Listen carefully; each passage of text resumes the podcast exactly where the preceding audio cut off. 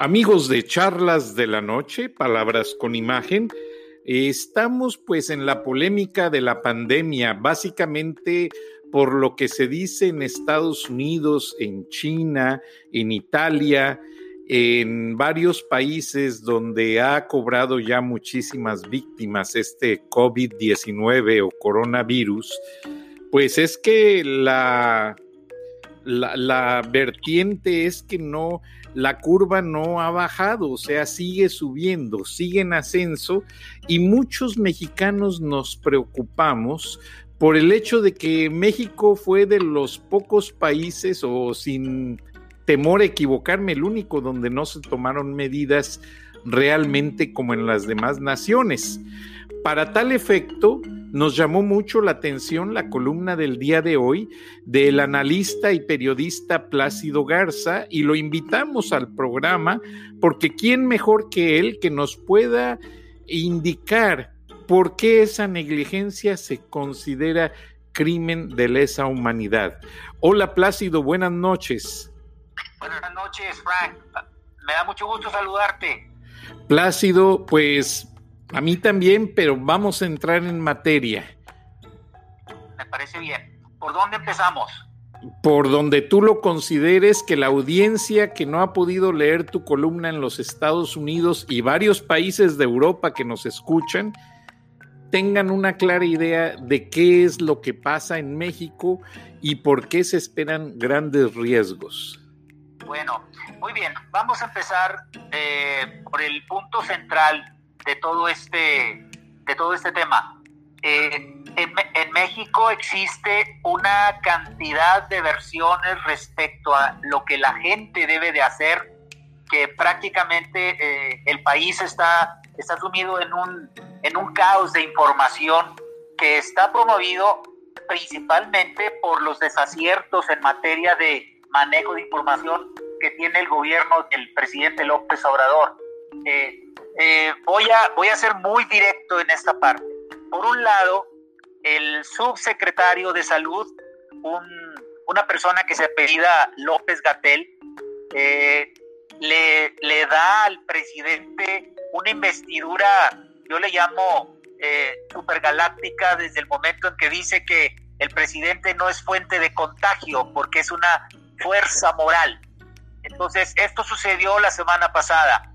Y eh, de esa manera, en, los noticieros, o vamos a decirlo, en las conferencias mañaneras del presidente de todos los días, pues los millones de mexicanos que, que le creen al presidente, pues llegan al nivel de, de, asumir que con unas estampitas relicarios del, famoso detente eh, enemigo que, que, este, que la fuerza está conmigo, eh, creen que igual que el presidente no les va a pasar nada. Entonces, por un lado tenemos una información muy confusa por parte del subsecretario de salud que le da al presidente una investidura eh, superhumana, en el sentido de que él no le va a pasar nada porque él es una fuerza moral.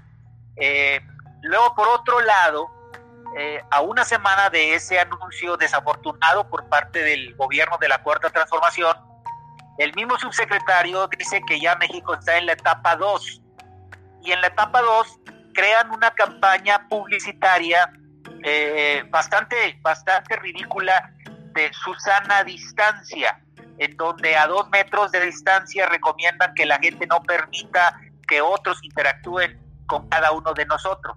Entonces, esa campaña está en el aire todavía y, y esa campaña promueve eso, que la gente guardemos una sana distancia de dos metros alrededor. Pero por otro lado, el presidente se sigue reuniendo con multitudes. El, presidente sigue dejándose besar y abrazar, dejándose besar y besar, y esto prácticamente confunde a la gente. La confunde porque el mensaje oficialista dice que hay que guardar distancia porque estamos en una etapa 2, pero por otro lado el presidente sigue haciendo de las suyas. La otra incongruencia es que en, México esta semana termina el censo poblacional 2020 y hay miles de personal del censo que están tocando las puertas de las casas sin tapabocas, sin guantes, sin las medidas higiénicas que la Organización Mundial de la Salud promueve y que el propio subsecretario de salud le pide a la población que siga, o sea, tapabocas, eh, guantes y la sana distancia, el censo sigue activo, no lo suspendieron, Frank. El censo sigue activo. Los censores, las personas que están yendo a tocar a las puertas, están totalmente desprotegidos. Igual pueden ser contagiados, que igual pueden contagiar. Entonces ahí hay otra incongruencia muy, muy severa. Entonces, ¿qué está sucediendo en México? Que hay un caos informativo provocado por la propia, eh, eh, por la propia cuarta transformación, eh, que de alguna manera, pues está, está generando mucha, mucha confusión. O sea, hay, hay, hay, hay gente que no sabe exactamente qué hacer. Igual ves a algunos que están recluidos en sus casas que a otros que dicen que le hacen caso al presidente. El colmo de todo esto, y, estoy dejando para, para enseguida el punto central de este tema, el colmo es que hay un gobernador en, en Puebla que se apellida Barbosa, que muy orondo sale a decirle a la gente en un video que ya tiene millones de reproducciones, le dice a la gente que no se preocupen, que porque el, el virus del COVID-19 no le pega a los pobres, solamente a los ricos. Y esto, pues obviamente, imagínate tú a la gente que le llega la información, que se lo crea a pies juntillas, el, el trastorno que puede llegar a provocar. la irresponsabilidad de ese gobernador está provocando que mucha gente ya se está corriendo la voz por, por todos lados de que como la mayoría de las personas infectadas en México vinieron del extranjero, ¿sí? Eh, esto obviamente es una enfermedad atribuible solamente a los ricos. Entonces los pobres están libres de la enfermedad según el gobernador Barbosa. En un, en un diálogo, en un diálogo simulado de una de mis columnas, un, un una, una, una empleada del hogar le dice a su señora que no se preocupe, que ella no está usando el, gel antibacterial y que tampoco está usando el tapabocas porque como ella es rete pobre, está rete segura, porque ya le oyó a su presidente decir que el COVID-19 es una enfermedad de los ricos. Entonces, e, en medio de este caos, se presenta por primera vez eh, en muchísimo tiempo una iniciativa de ciudadanos mexicanos que están promoviendo a través de abogados penalistas internacionales un juicio de crimen de lesa humanidad por no advertir de los riesgos del virus del COVID-19 en contra del presidente López Obrador. El Estatuto de Roma, Frank, el Estatuto de Roma de la Corte Penal de 1998 dice clarito que existen 11 tipos de crímenes de lesa humanidad que pueden ser cometidos por el Estado o por cualquier organización política que están considerados por esa jurisdicción internacional como ataques generalizados o sistemáticos contra la población, ya sea durante una guerra o en épocas de paz. De los 11 tipos de crímenes de lesa humanidad, voy a leer textualmente el onceavo, que a la letra dice, actos inhumanos que causen intencionalmente graves sufrimientos o atenten gravemente contra la integridad de la sociedad civil. Y luego, en un adendum que nosotros detectamos del 2016, dice, las causas pueden ser intencionales, accidentales, deliberadas o fortuitas. Cierro comillas. Lesa significa agraviado, lastimado, ofendido, herido. Por lo tanto, se pueden entender como aquellos actos del gobierno o de particulares que ofendan o agravien a la humanidad en su conjunto. Entonces, Frank, dichos crímenes son catalogados y considerados como imprescriptibles. O sea, pueden pasar 20, 30 años y la acción de las leyes internacionales siguen vigentes, por lo que son acogidos por el Estatuto de Roma y dicha Corte tendrá personalidad jurídica internacional para conocer de estos. Y en ello justamente se fincan las iniciativas legales de los ciudadanos mexicanos a los que yo me refiero al principio. Entonces, todo esto porque resulta que según esos abogados especializados en derecho penal internacional, a quienes yo personalmente consulté, Frank, o sea, yo me senté con ellos, según ellos, los actos ejecutados por el presidente López Obrador al minimizar la situación de pandemia o del COVID-19, ¿por qué los minimiza? Porque él dice, no pasa nada, sigan yendo a la fonda, vayan al cine, vayan al restaurante, no pasa nada, no se van a enfermar. Bueno, todos esos actos son un grave atentado a la integridad de la sociedad civil al abstenerse de tomar el gobierno las medidas que puedan de algún modo evitar los riesgos que el virus conlleva.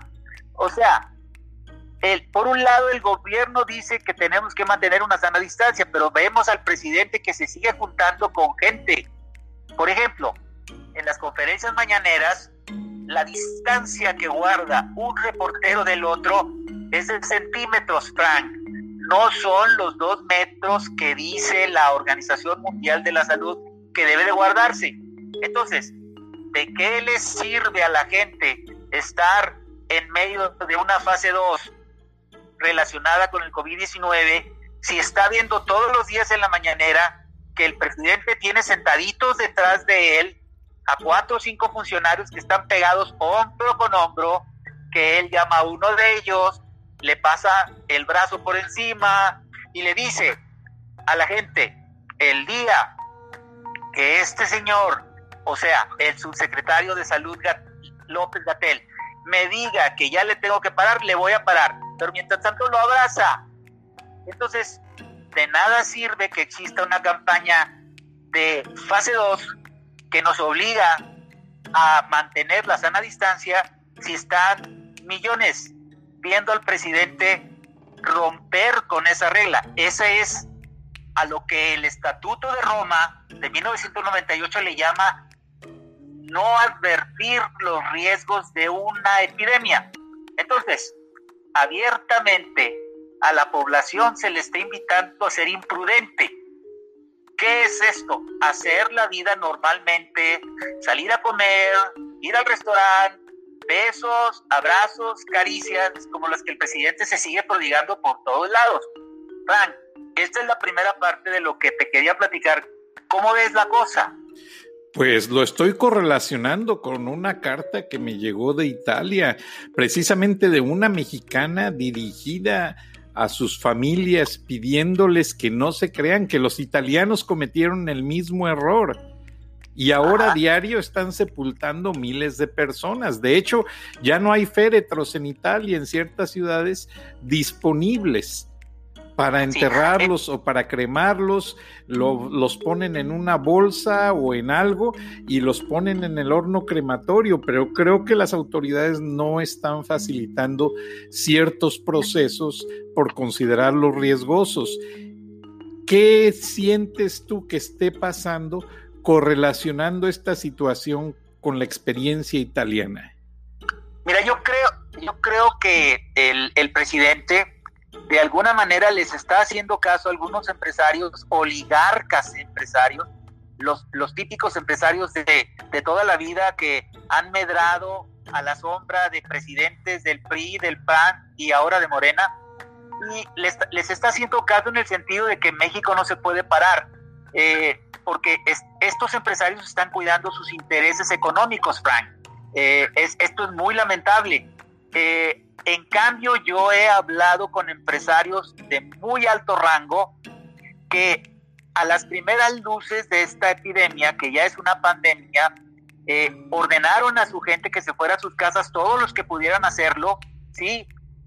¿Por qué? Porque yo creo que la filosofía ahorita ante el aprendizaje de lo que ocurrió, de lo que está ocurriendo en Italia, de lo que está pasando en España, es que yo creo que es 100% preferible tener oficinas vacías que funerarias llenas, Frank.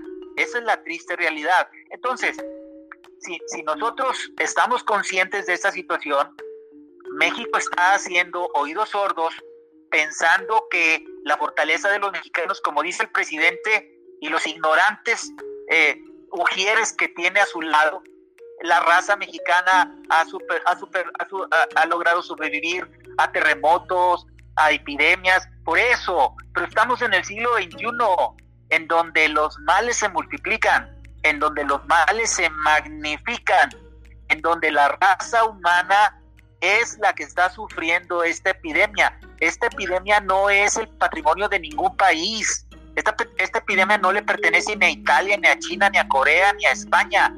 Esta epidemia es mundial, es de la raza humana. ¿Con qué autoridad el gobierno de López Obrador se atreve a decirle a la gente que le hace caso todavía, cada vez menos, pero le siguen haciendo caso, de que esta es una enfermedad de rico? ¿Con qué, con qué agalla se anima a decir todo esto? Bueno, pues ya le están poniendo el alto. ¿Por qué le están poniendo el alto? Porque esta iniciativa de mexicanos que están contratando abogados penalistas internacionales especializados en delitos de lesa humanidad, según los estatutos de la Corte Internacional de Roma, también es considerado, fíjate bien, Frank, también es considerado crimen de lesa humanidad provocar confusión entre la población. Pues mientras el presidente dice a los cuatro vientos que no pasa nada y él se sigue reuniendo en multitudes, hay dos campañas activas en las que se pide a la gente que practique la mentada Susana distancia.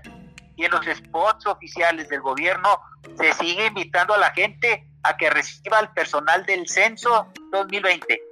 Entonces, para abonar al respecto, esto es bien importante porque, porque yo traigo datos duros, Frank. Para abonar al respecto, la juez décimo tercera de distrito en materia administrativa, que se llama Ana Luisa Priego, concedió cuatro suspensiones de oficio en igual número de amparos promovidos por ciudadanos que reclaman al gobierno la omisión de establecer medidas de seguridad eficaces para evitar el contagio de virus que provoca la enfermedad del COVID-19. El fundamento de su, de su razonamiento, fíjate bien, Frank, la manera en la que esta magistrada fundamenta su razonamiento es impecable.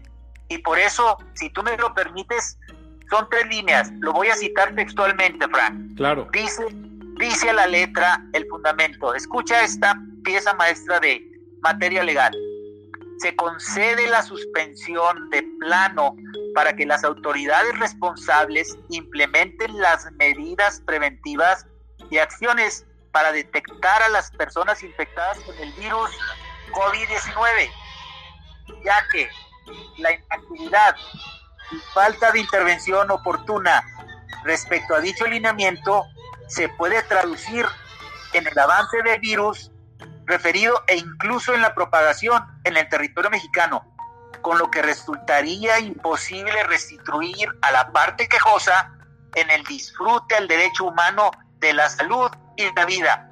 ¿Qué te parece, Frank, esto? Wow.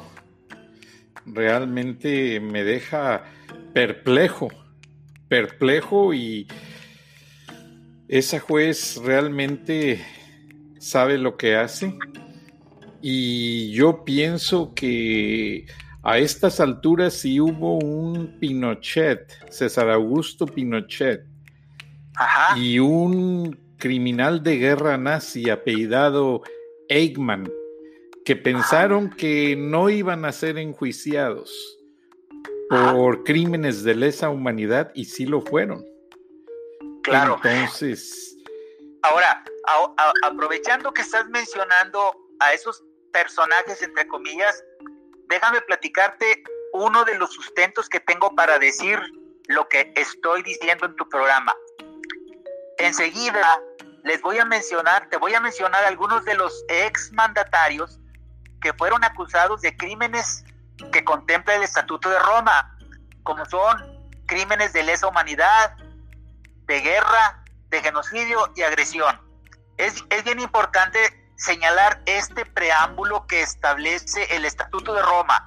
Dice, los crímenes más graves de trascendencia para la comunidad internacional en su conjunto no deben quedar sin castigo y que a tal fin hay que adoptar medidas en el plano nacional e intensificar la cooperación internacional para asegurar que sean efectivamente sometidos a la acción de la justicia. Entonces, ve tú a qué nivel está en este momento López Obrador a punto de ser sometido a la Corte Internacional de Roma. En Europa, los expresidentes que han sido sometidos a este protocolo de Roma son Slobodan Milosevic, el expresidente de la extinta Yugoslavia. Él fue conocido como el carnicero de los Balcanes, fue detenido en el 2001 por crímenes de lesa humanidad. Su arresto fue tras dos días de resistencia, se entregó y luego fue trasladado a La Haya, donde se le ha juzgado por crímenes de guerra contra la humanidad y genocidio. Él murió en su celda el 11 de marzo del 2006, antes de que le llegara su sentencia. Y ahora te voy a platicar en qué grupo, entre comillas, selecto va a aparecer pronto López Obrador. Fíjate nada más, en América Latina, Jorge Rafael Videla, expresidente de Argentina, él fue dictador del gobierno militar que flageló a ese país entre 1976 y 1981. Tú viviste allá, tú te acuerdas. En el 85, Frank, Videla fue condenado a reclusión perpetua por crímenes de lesa humanidad cometidos durante dicho periodo. En el 90, el presidente Carlos Menem lo indultó a él y a otros militares. En el 2006 fue declarado inconstitucional. El 22 de diciembre del 2010, según mis apuntes, fue condenado a prisión perpetua. En cárcel purgó su condena. En esa lista aparece Pinochet, Augusto Pinochet, expresidente de Chile, de Chile. Él estuvo al frente de una dictadura militar, acuérdate, que dirigió al país entre el 73 y 1990. El 10 de octubre del, del 1998, el juez español Baltasar Garzón que por cierto, Baltasar Garzón es una de las víctimas del COVID-19 en España, Frank, por si no lo sabías. Lo escuché esta mañana. Sí, Baltasar Garzón acusó a Pinochet de violación de los derechos humanos durante su dictadura. Seis días después, Pinochet fue arrestado en Londres. En marzo del 2000, el gobierno británico lo liberó, lo regresó a Chile pero ahí lo estaban esperando otros juicios por crímenes de lesa humanidad. Fíjate cómo no hablan de crímenes de guerra, lesa humanidad. Pinochet murió en el 2006, creo que fue en el, el 10 de diciembre del 2006, también sin ser condenado. Alfredo Stroessner, expresidente de Paraguay, él fue el mandatario que más tiempo gobernó un país detrás de Fidel Castro Estuvo 35 años al frente de Paraguay y murió el 17 de agosto de 2006. Eh, en, el, en el momento de su muerte, Frank, lo habían acusado de 120 asesinatos, pero nunca se demostró su culpabilidad. Lo que sí es sabido es que fue una de las piezas claves del famoso Plan Cóndor, ¿te acuerdas? Aquella operación, parte de represión política con asesinatos y operaciones de inteligencia que impusieron los represores en América del Sur en 1975. Sí, y del cual fue víctima el Che Guevara y varios más que lo utilizaron. Sí, que lo mataron en Bolivia, que lo mataron en Bolivia. Eh, otro, otro a la lista, Alberto Fujimori, expresidente de Perú. Este fue condenado en el 2009 a 25 años de prisión por crímenes de lesa humanidad ocurridos en sus dos mandatos como presidente. Él fue presidente en el 90 y creo que terminó en el año 2000. Y aquí te va la buena. ¿En qué se parece López Obrador al, neoliberalismo que tanto critica? ¿En qué se parece López Obrador a los gobiernos corruptos que le precedieron? ¿En qué se parece López Obrador al PRI? Se parece en esto, Ernesto Cedillo Ponce de León, expresidente de México por parte del PRI. En septiembre del 2000, 2010, creo que fue en el 2011, en septiembre de 2011, Cedillo fue demandado en una corte federal de Connecticut, en los Estados Unidos, por la masacre del 22 de diciembre de 1997 en Acteal, Chiapas. ¿Te acuerdas, Frank? la masacre de Acteal. Bueno, yo consulté directamente con un abogado que se apellida Stewart, Manfred Stewart se llama, que todavía forma parte del bufete de abogados de Miami. Property Coverts, Tennehouse, Limited y Hess. Ese es el nombre correcto del despacho. Y ahí te va la noticia. Este despacho sigue con la demanda activa en contra de Cedillo por esos crímenes de lesa humanidad. Y el estudio jurídico dice que además de estar acusando, y todavía sigue vigente el juicio en contra de Cedillo, se está acusando también a uno de, de quien fue su colaborador, Líbano Sainz. Entonces, ¿de qué estamos hablando? Estamos hablando de que la medida cautelar que fue otorgada por la juez Ana Luisa Priego en favor de la demanda promovida por cuatro mexicanos se otorga para el efecto de que las autoridades responsables, o sea, el gobierno de la Cuarta Transformación, provean las diligencias necesarias para vigilar y garantizar que se cumpla con el lineamiento referido, que es garantizar los derechos humanos a través de una información no confusa para los mexicanos. Entonces, se estima como un peligro en la demora en la aclaración de todo lo que está sucediendo alrededor del virus, los daños de difícil e incluso de imposible reparación. Fíjate, la jueza habla de que los daños provocados por esta confusión son de imposible reparación, pues es un hecho muy notorio para la sociedad que al día de hoy la epidemia se extendió a más de 160 países y en México existen más de 200 casos confirmados. Entonces, por lo tanto, la jueza dice, y este es un acto de ley, Frank, este es un acto de ley, dice, se deben tomar las medidas y acciones sanitarias y de cuidados necesarios para detectar los casos de personas infectadas. ¿Qué está pasando alrededor? Pues no sabemos realmente porque es muy incierto el dato de, es muy incierto el dato, perdón, es, muy incierto el dato de que eh, México tiene suficientes camas para atender a tantos enfermos. La realidad es que se necesitan camas que tengan el equipo suficiente para proveerles oxígenos a los enfermos. En México existen 3.000 camas. Y la mala noticia es que esas 3.000 camas ya están ocupadas en este momento. Entonces, no podemos tener una certidumbre de que los datos que está proporcionando el gobierno son reales, Frank, con todo esto que te acabo de explicar. No, pues si en Estados Unidos, que es una potencia mundial, hay una, dos camas y media por casi eh, básicamente mm, más de mil habitantes, entonces es imposible que cualquier país supere ese número. O sea, ningún país hasta este momento tiene la infraestructura médica suficiente para atacar el problema. Esa es una realidad. Eh, y lo que está pasando alrededor de eso es que los números no le cuadran a los especialistas a los que yo he consultado, porque se está hablando de que, por ejemplo, en la experiencia de China que construyó en Wuhan, en la provincia de Wuhan, un hospital en 15 días o en una semana, no recuerdo, los rusos ya la copiaron, los planos de esa construcción, los rusos ya lo copiaron y están en este momento tomando medidas, pero los datos oficiales que existen alrededor del gobierno de López Obrador son muy inciertos. Lo único que sí se sabe es que no existen en los hospitales ni públicos ni privados camas suficientes para poder atender a la cantidad de enfermos que se piensa que van a aparecer conforme la epidemia avance, Frank. Gracias, Plácido. Vamos a una pausa comercial, Plácido, quédate por favor en la línea y regresamos porque es bastante interesante. Aparte, quiero abundarte en una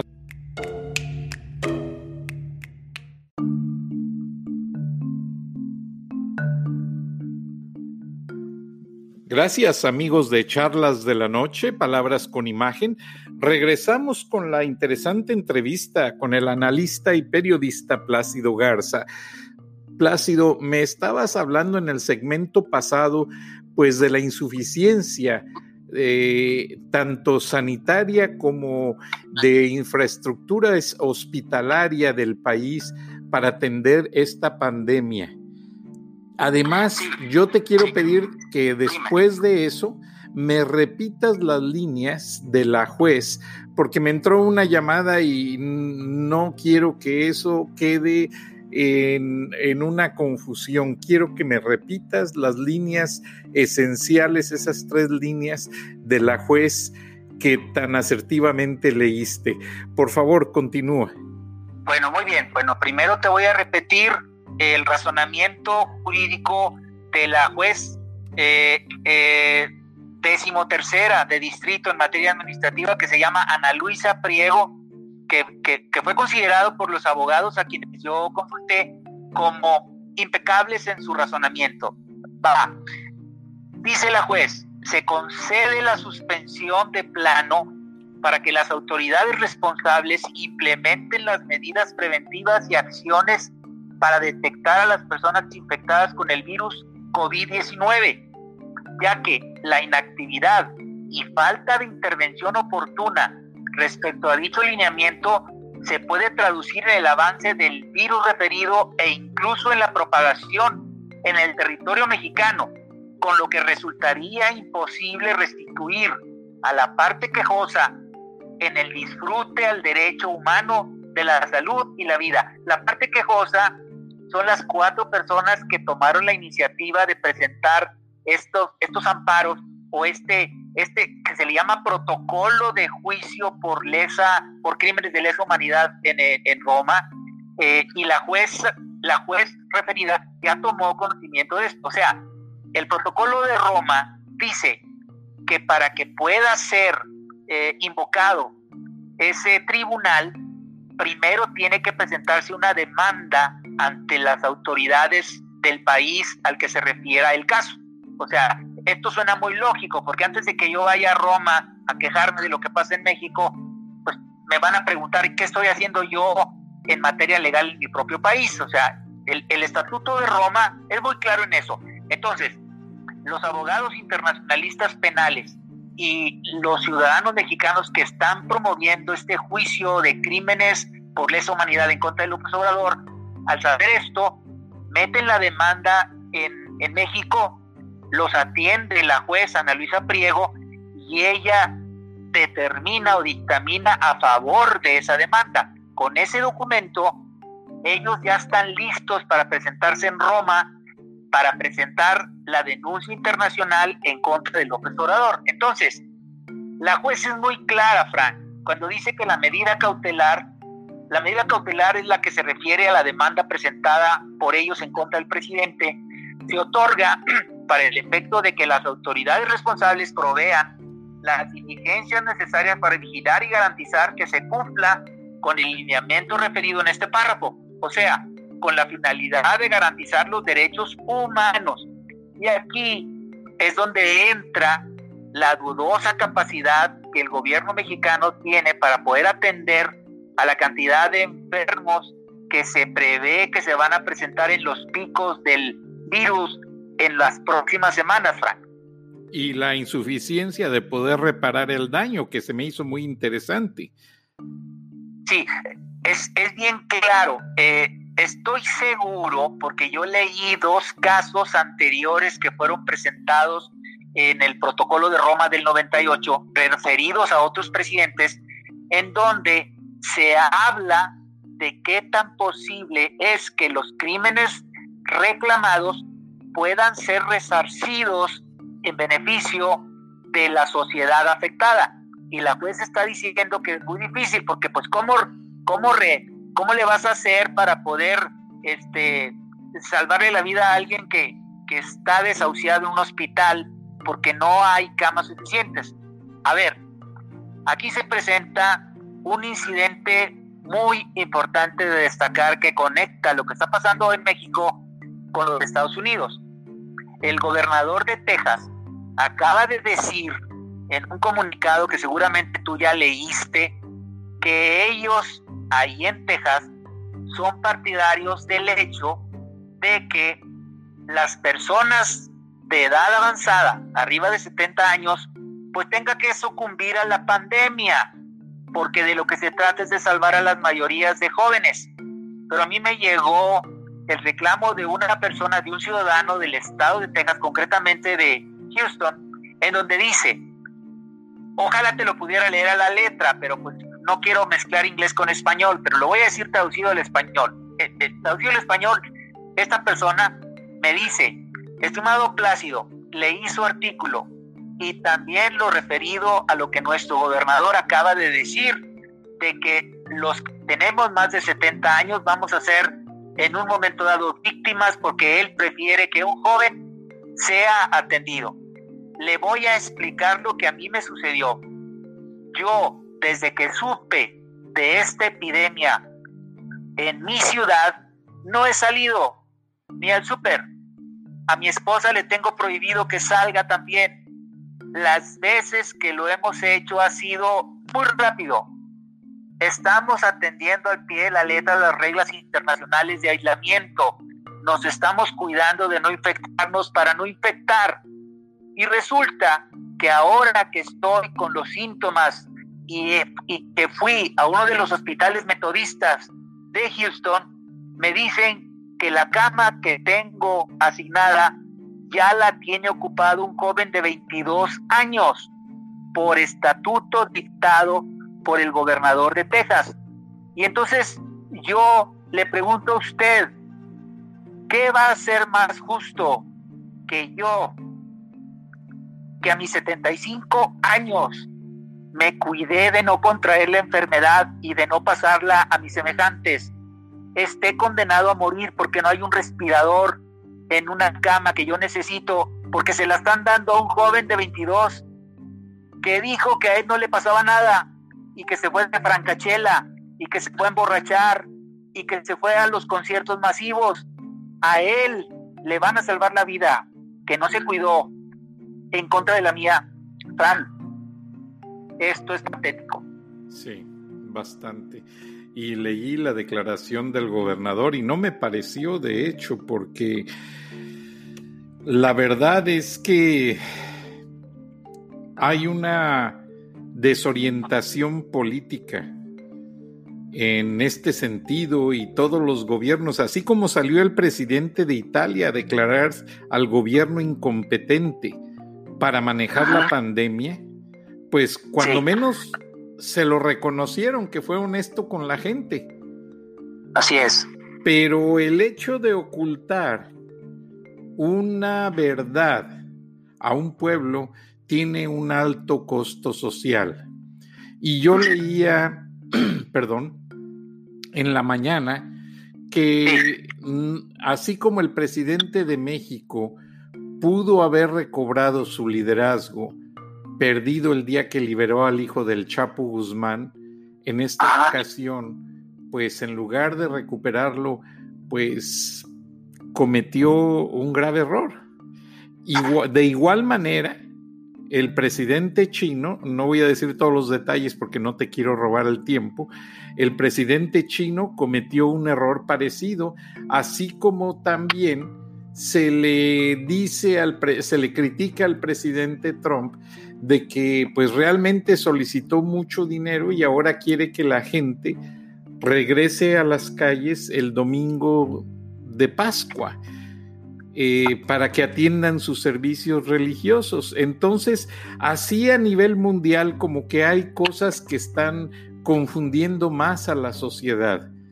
Entonces, realmente toda esta pandemia no solamente es de salud, sino también política.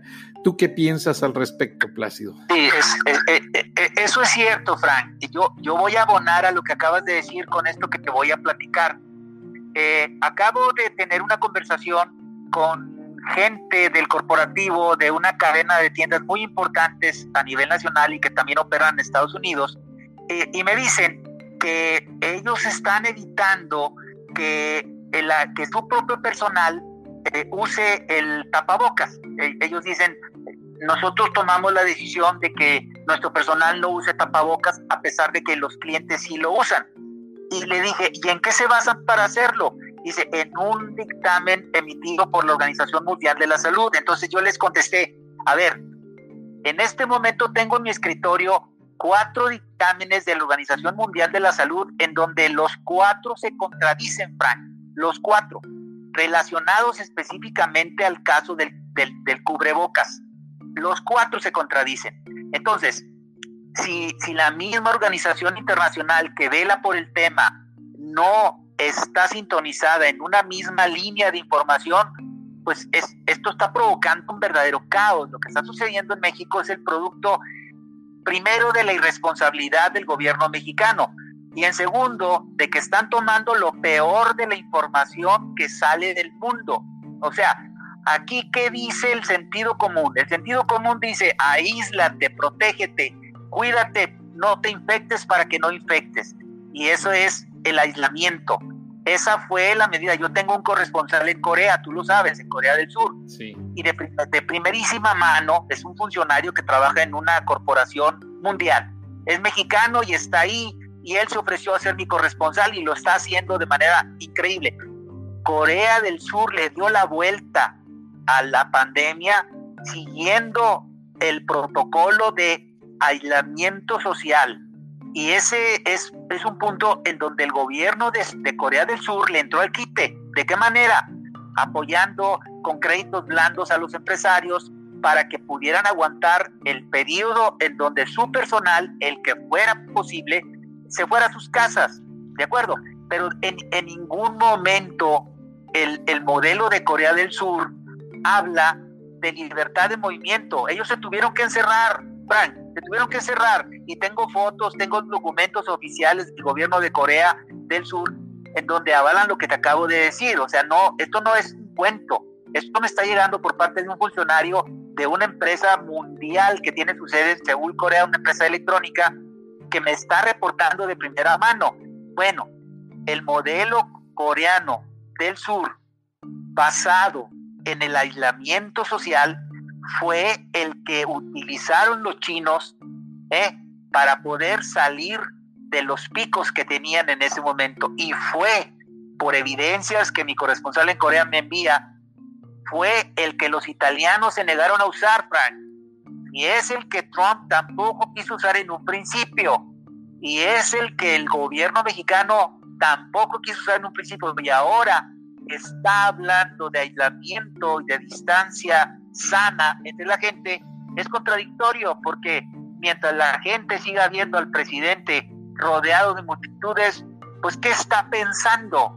Dices una cosa y haces otra. Entonces, a todo esto que te acabo de platicar, los abogados internacionalistas le llaman apología del delito. Grábate bien esa expresión, apología del delito, porque es en lo que se está sustentando la demanda de crimen de lesa humanidad en contra de López Obrador. Fíjate lo que dice el Código Penal Federal mexicano, que está muy homologado con el Código Penal de Estados Unidos. Yo lo chequé. En eso se parecen mucho. Dice, apología del delito se aplica al que provoque públicamente a cometer un delito o haga la apología de este o de algún vicio, se le aplicarán de 10 a 108 jornadas, 180 jornadas de trabajo en favor de la comunidad. Si el delito no se ejecutare, en caso contrario se aplicará al provocador la sanción que le corresponda por su participación en el delito cometido. Entonces, la apología del delito es el acto realizado de modo individual o colectivo como figura pública o privada. Esto no salva al gobierno ni a las empresas privadas. O sea, que esto lo sepan no nada más el gobierno, Frank, que lo sepan los empresarios. Un empresario puede cometer apología del delito si promueve o incita a incurrir en una acción que atente contra el orden jurídico o el orden de salud pública. Entonces, la apología del delito es la fórmula jurídica que sustenta la demanda por crimen de lesa humanidad que se está promoviendo contra el presidente. Y creo, como te darás cuenta, también se aplica a Trump. ¿Qué te parece, Frank? No, pues bastante detallado, muy asertivo y estoy perplejo ante toda esta situación porque, pues, si no mal recuerdo, leí en tu columna que hasta con la gente de la Guardia Nacional se reunió hace unos días el presidente mexicano. ¿Qué me puedes decir al respecto? eso fue, eso fue el acabose. Este, imagínate tú que en una celebración tienen a cinco mil eh, elementos de la Guardia Nacional reunidos en un lugar, hombro con hombro, cuando la epidemia ya estaba en México. Esto fue la semana pasada. E, en, esa ocasión, reúnen a cinco mil elementos de la Guardia Nacional. Te repito, todos pegaditos, hombro con hombro. Ninguno con tapabocas, ninguno con guante, a pesar de la emergencia sanitaria internacional. Y entonces cuando pensamos que ya estaba dicho todo con ver a cinco mil elementos de la Guardia Nacional reunidos, pegados, hombro con hombro, sin tapabocas ni guantes, el presidente López Obrador tuvo la ocurrencia de saludar de mano a cientos de ellos. Se saludó de mano, Frank, con cientos de ellos. Estuvo a centímetros de distancia. Y el riesgo, ¿cuál es? El riesgo fue de que vamos a pensar que la fuerza intergaláctica moral que le atribuyó el ridículo subsecretario López Gatel lo tiene protegido con un escudo protector. Vamos a pensar que él no está enfermo y a él no se puede en un momento dado enfermar. Pero al saludar de mano a un elemento que sí podría haber estado contagiado, ¿qué crees que pasó después de que él siguió saludando de mano a todos los demás? Pues que los contagió a todos. Y fíjate, fíjate lo que sucede. O, contagió a muchos.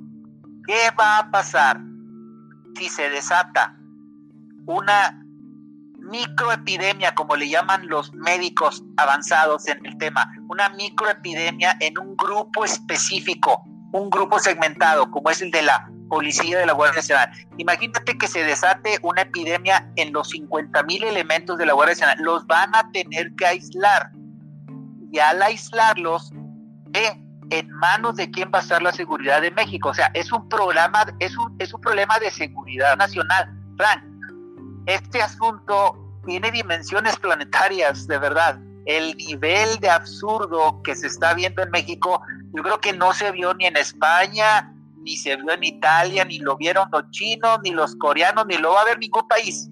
O sea, un presidente saludando de mano en plena epidemia a, cientos de guardias en donde cualquiera le pudo haber pasado la enfermedad y él haberse la transmitido todo lo demás, va a convertir un problema de salud en un problema de seguridad nacional. Yo creo que es insólito lo que está sucediendo en México, Frank. Bastante, bastante. Y Plácido, déjame te hago una pregunta. En México se ve como ha estado haciéndose en China y en Corea, de que hay cuadrillas de gente lavando las banquetas y paredes de un combinado de agua con cloro y varios desinfectantes. Cero, cero, cero. Y ya estamos supuestamente en el umbral de la etapa 3 está sucediendo algo peor que eso, es, eh, Frank. Lo peor es que no lo hagan, no lo están haciendo. Pero hay algunos estados y hay algunos municipios, como el que nos yo vivo. Yo vivo en San Pedro, en un municipio de la conurbada de Monterrey que tú conoces bien. Bueno. El más caro, déjame le digo a la audiencia, el municipio con mayor infraestructura y más caro de toda América Latina y de la zona sur de los Estados Unidos es el municipio donde vive la gente pues de mejor posición económica en Monterrey. Perdón que te haya interrumpido. Pues es una buena acotación. Eh, eh, en San Pedro, el alcalde adoptó las medidas de éxito de Corea y de China. Hace cuenta el lockdown. el cierre total. El municipio sellado, la gente no sale, la gente no se mueve, los restaurantes están vacíos. Sí, sí, están vacíos durante un tiempo, ¿verdad? Están vacíos un tiempo. Y ahí es donde de alguna manera tienen que, que fluir los recursos del Estado, de nuestros impuestos para apoyar a esos empresarios. Pero, pero en San Pedro se está tomando una medida que no se toma en Monterrey, que no se toma a nivel estatal y que tampoco se toma ni del país. O sea, el sentido común del ciudadano mexicano está rebasando a la autoridad federal en México. ¿Por qué? Porque no hay una línea, o sea, no hay una línea trazada que todos estemos siguiendo. El presidente y el, y el bobo gobernador que tiene en Puebla, el tal Barbosa, dicen que esa es una enfermedad para ricos y que los pobres están protegidos. Ya se la creyeron millones y esos millones a lo mejor ya están infectados y van a infectar a millones. Y cuando quieran aplicar el lockdown, no van a lograrlo porque la enfermedad se va a quedar adentro y afuera. Entonces, no solamente no están haciendo eso que acabas de decir, de que estén fumigando las calles, no lo están haciendo, sino que están llevando la contra a la tendencia de los países que ya le dieron la vuelta al tema. Y, eso es preocupante. ¿Por qué? Porque le mete más confusión todavía al asunto. Por ejemplo, un, un ciudadano de San Pedro cuando va a Monterrey dice, bueno, ¿a quién le creo?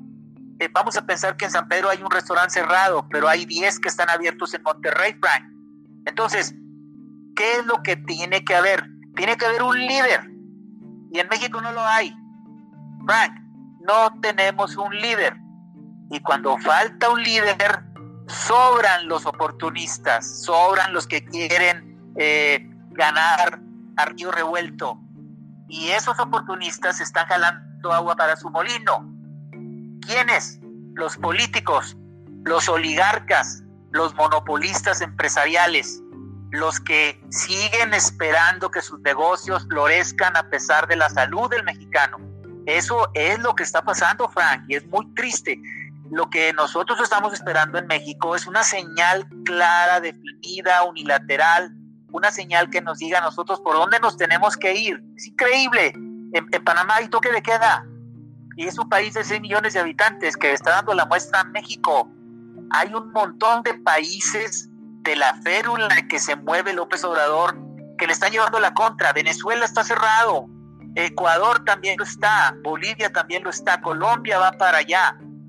Entonces, ¿qué está pasando en México? Pues la única explicación que nosotros vemos como analistas, Frank, es que puede más el puede más el ímpetu del presidente de ganar su partido las elecciones intermedias del 2021 y no se diga de las del 2024, está congraciándose con la gente. Acaba de ocurrir, seguramente te enteraste, una encuesta, una encuesta popular en donde, una consulta popular que se hizo en Mexicali para ver si la gente de Mexicali estaba a favor de una cervecera de Constellation Brand, una empresa norteamericana.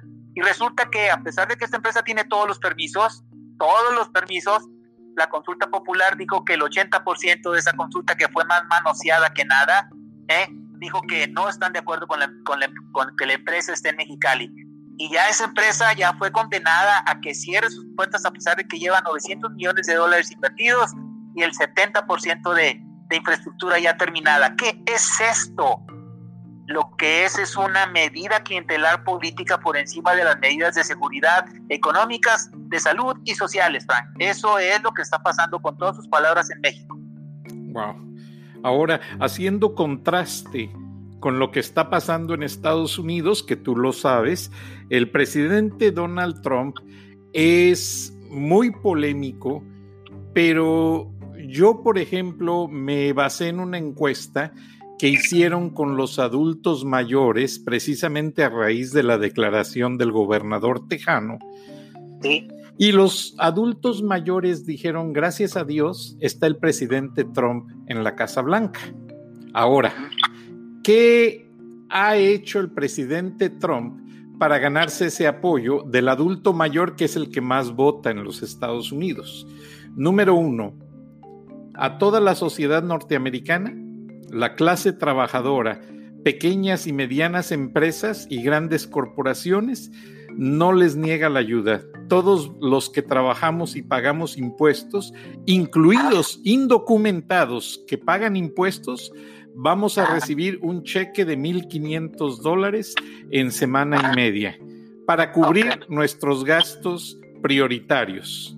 Número dos, por declaración presidencial hecha oficial con una de los una firma de poderes que solo el presidente puede hacer, se prohibieron por los siguientes cuatro meses los lanzamientos de las casas y de los apartamentos a quienes rentan en caso de que no puedan pagar la renta. El presidente Trump firmó esa iniciativa de ley y nadie podrá ser sacado de su apartamento o casa rentada a raíz de que no pague. Tiene cuatro meses para permanecer ahí y podría pedir una extensión gracias a esta iniciativa de ley federal que fue firmada por el presidente. Número cuatro, ¿qué otra instancia legal pidió el presidente Trump para proteger a los ciudadanos de los Estados Unidos? La principal, creo yo.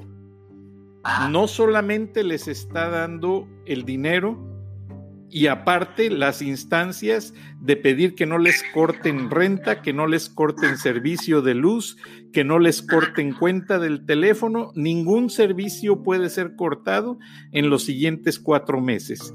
Pero aparte, lo que hizo la iniciativa del presidente es que está ah. pidiendo a toda la sociedad que mantengan todo lo que es.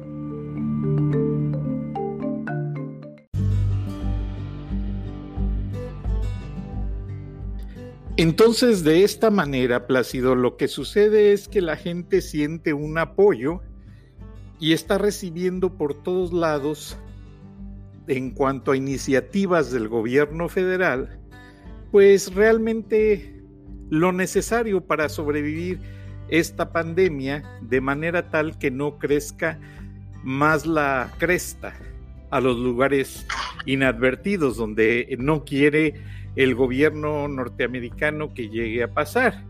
Ahora, ¿tú cómo los ves comparados con México?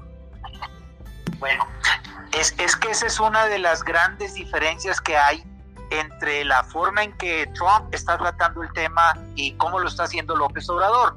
Eh, esa ayuda que el gobierno de Trump está logrando gracias a sus buenos oficios con los demócratas no se ve en México. Y, y, no, y no se ve porque no hay un solo estímulo hasta este momento, excepto una iniciativa de la Asociación Mexicana de Bancos, en donde ya, ya, ya hicieron público que van a esperar de cuatro a seis meses el cumplimiento de los créditos y pagos de todos los mexicanos. O sea, pero esta es una iniciativa de los banqueros, no es, no está promovida por el gobierno federal. Y a mí me sorprendió mucho porque yo me enteré de eso hace tres días y, hoy me entero de que el gobierno de la Cuarta Transformación ya se apropió de esa decisión y ya la pusieron en papel oficial de la, del gobierno federal, diciendo que la medida de los banqueros fue promovida por el gobierno de López Obrador. Eso no es cierto. Esta fue una iniciativa que a mí me consta porque hablé con gente de la Comisión Nacional Bancaria y de Valores, en donde lo, lo, definieron como una iniciativa de los banqueros en favor de la comunidad. Entonces, no, no hay tal apoyo por parte del gobierno federal. Entonces, ¿qué salvó? Este es, este es el parte, este es el colofón de lo que yo quería platicar en esta entrevista, Fran. ¿Qué salvó a China y a Corea? A China y a Corea lo salvaron. Esto es bien importante decirlo porque ellos mismos lo dicen. Cuarentena, detección temprana y tratamiento oportuno. Cuarentena, detección temprana y tratamiento oportuno. Entonces, las pruebas extensas que conforman esta red pueden llegar a significar un caso confirmado y en respuesta más de 10 evitados. Esto quiere decir que por cada caso confirmado, si se aplican estas tres medidas que te dije, se van a evitar 10 contagios. Por ejemplo, China realizó 2.820 pruebas por cada millón de habitantes. Italia 2.514 por cada millón de habitantes. Austria 1.170 por cada millón. Estados Unidos, fíjate bien, 125 pruebas por cada millón de habitantes. Entonces, ¿qué está pasando en el tema de las camas? China, construyó dos hospitales en menos de 30 días, agregando 2.300 camas a su proporción reportada a la Organización Mundial de la Salud. 219, fíjate bien, en el 2019, eh, 4.3 camas por cada mil habitantes. Austria tiene una relación de 7. camas por cada este, mil habitantes. Italia 3.2 por cada mil habitantes. Y México reporta un dudoso 1.4 camas por cada mil habitantes. Entonces, algunos países están poniendo más atención que otros, eso es cierto. Algunos países están poniendo más atención que otros. Pero, ¿cuál sería mi mensaje final para todos este, nuestros radioescuchas, Frank? Que amplíen su atención y su memoria y que exijan estándares más altos a sus representantes de gobierno y de su comunidad, que ejerzan ese comportamiento vistiéndose como ejemplos ante lo que está pasando en nuestros países y por favor, que no olviden lavarse las manos ni usar cubrebocas. Gracias, ha sido Plácido Garza, analista y periodista, y les agradecemos el favor de su atención y nos mantendremos en contacto con Plácido Garza para conocer en detalle y a fondo todo lo que está sucediendo en México. Gracias por escuchar Charlas de la Noche, Palabras con Imagen. Nos escuchamos mañana. Gracias, Plácido. Gracias, Frank. Cuídate.